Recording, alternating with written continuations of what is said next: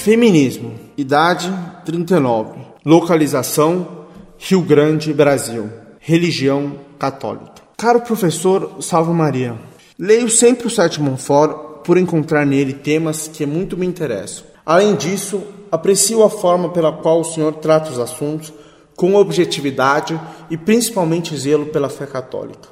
Sou um católico já cansado de tanto modernismo e sempre que leio esta página, percebo que meu conhecimento sobre a doutrina católica aumenta ao mesmo tempo em que constato, tristemente, o quanto nós todos, vivendo nessa triste época, nos afastamos do melhor que já tivemos. Há muitas questões de interesse para mim e a que apresento ao Senhor hoje diz respeito à questão das mulheres em sua perseguição por uma igualdade completa com os homens. Sei que esta busca a que as mulheres se dedicam tem já uns 100 anos, mas hoje as exigências feministas estão em vias de transformar os homens em autênticos zumbis. Já nem se trata mais de direitos iguais, mas da imposição de uma superioridade feminina sobre tudo que é masculino. Cada vez mais as qualidades masculinas recuam diante do feminismo, deixando, no meu entender, lugar apenas para apelos à emotividade e à sensibilidade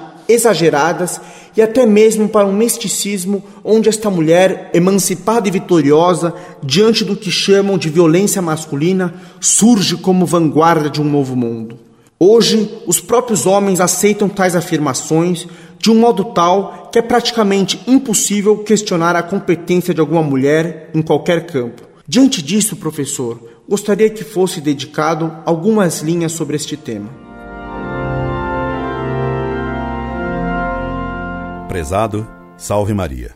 Muito lhe agradeço suas generosas e benevolentes palavras de apoio ao nosso site, tanto mais que você demonstra apreciar não só o conteúdo do site, mas até mesmo o modo como defendemos a fé, modo que é tão mais difícil de entender nesses tempos sentimentais que não compreendem a necessidade do zelo forte. Que Deus lhe pague. Uma das finalidades do nosso site e do modo como atuamos é exatamente levar uma mensagem de luta e de coragem para os bons católicos que estão desanimados pela frouxidão e pela indiferença dos católicos diante dos ataques que sofre a verdade católica.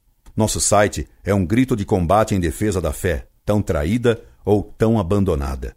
Peço-lhe que reze por nós, para que Deus nos dê força e prudência nesse combate. O feminismo explora o sofisma da igualdade de direitos. Sofisma, digo-lhe por quê. De fato, o homem e a mulher, tendo a mesma natureza, têm direitos naturais iguais. Acontece, porém, que nós não temos apenas direitos naturais, temos também direitos acidentais diferentes, porque somos diferentes nos acidentes de nossa natureza.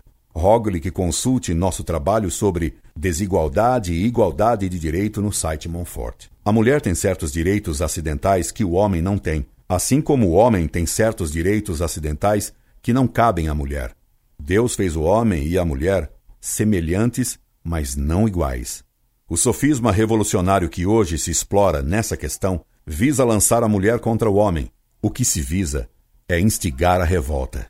Do mesmo modo, se procura instigar a revolta entre ricos e pobres, professores e alunos, patrões e operários, honestos e criminosos, brancos contra negros e vice-versa, colônias contra metrópoles, leigos contra clérigos, etc. Só se visa a revolta e produzir revolução. Visa-se uma igualdade que, no fundo, coloca sempre a autoridade em xeque. O feminismo hoje visa até a ordenação de mulheres, a pretexto de igualdade, coisa que o Papa João Paulo II tem condenado reiteradamente. E o que é o feminismo, senão um movimento que insufla nas mulheres a ideia de que devem ter o homem como modelo? Que espírito move o feminismo, senão o de apresentar o homem como inimigo e rival ou explorador da mulher? E qual o resultado disso? É a rebeldia das filhas contra os pais, a revolta das esposas contra os maridos, o que não visa justificar nem defender abusos absurdos de certos maridos que espeziam suas esposas até com violência, o que é evidentemente pecado. Resultado final é a gestação de uma mentalidade revoltada que só ajuda os partidos revolucionários. Causa-se o ódio e a revolta para produzir o caos e a revolução. Nessa questão, O modelo é dado pelo relacionamento entre Cristo e a Igreja, simbolizado no matrimônio. Cristo é o esposo da Igreja, que é submissa a Cristo, mas essa submissão não implica abuso por parte de Cristo sobre a Igreja, que dá a ela um tratamento santo e digno.